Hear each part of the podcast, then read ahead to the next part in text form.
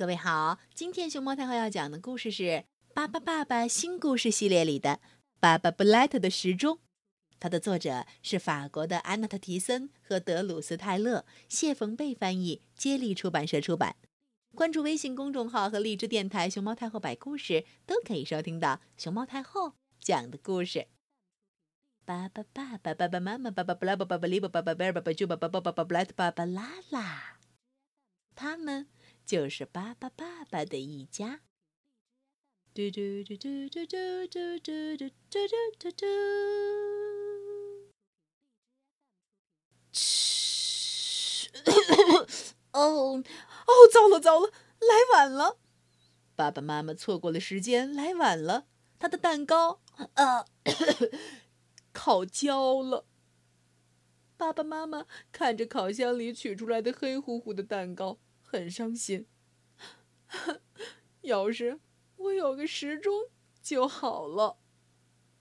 看着爸爸妈妈伤心的泪如雨下的样子，爸爸宝宝们都开始想办法了。爸爸布莱特突然大声说了一句：“没问题了，我来做一个时钟。”光阴一去不复返。爸爸布莱特。和爸爸布一起做了一个用太阳来看时间的时钟，这种时钟叫做日晷。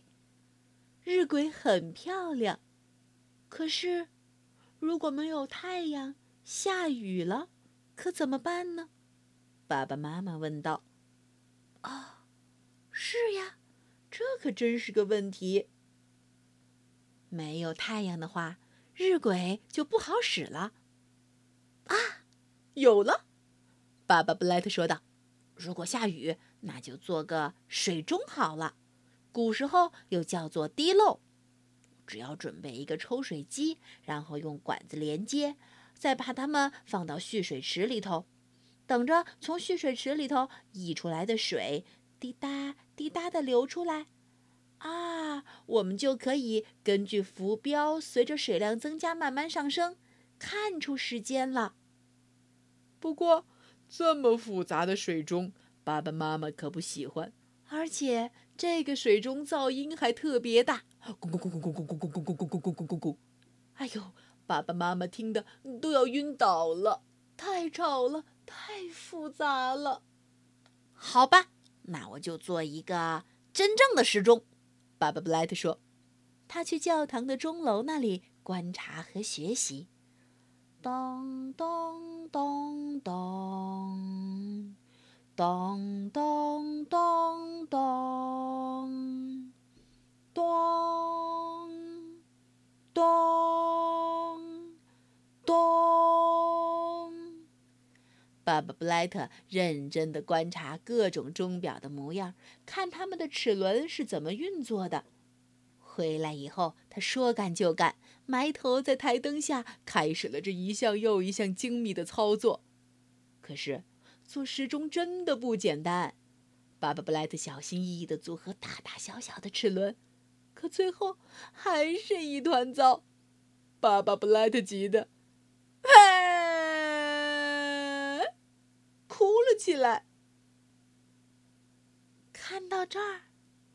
巴巴、爸爸和巴巴布拉伯决定，咯哩咯哩咯哩咯哩，爸爸变。他们一起变成了一个会报时的钟。爸爸妈妈的蛋糕快要好了，这次爸爸爸爸时钟会提醒爸爸妈妈。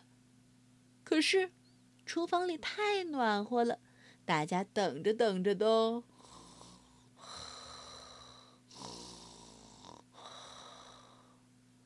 睡着了，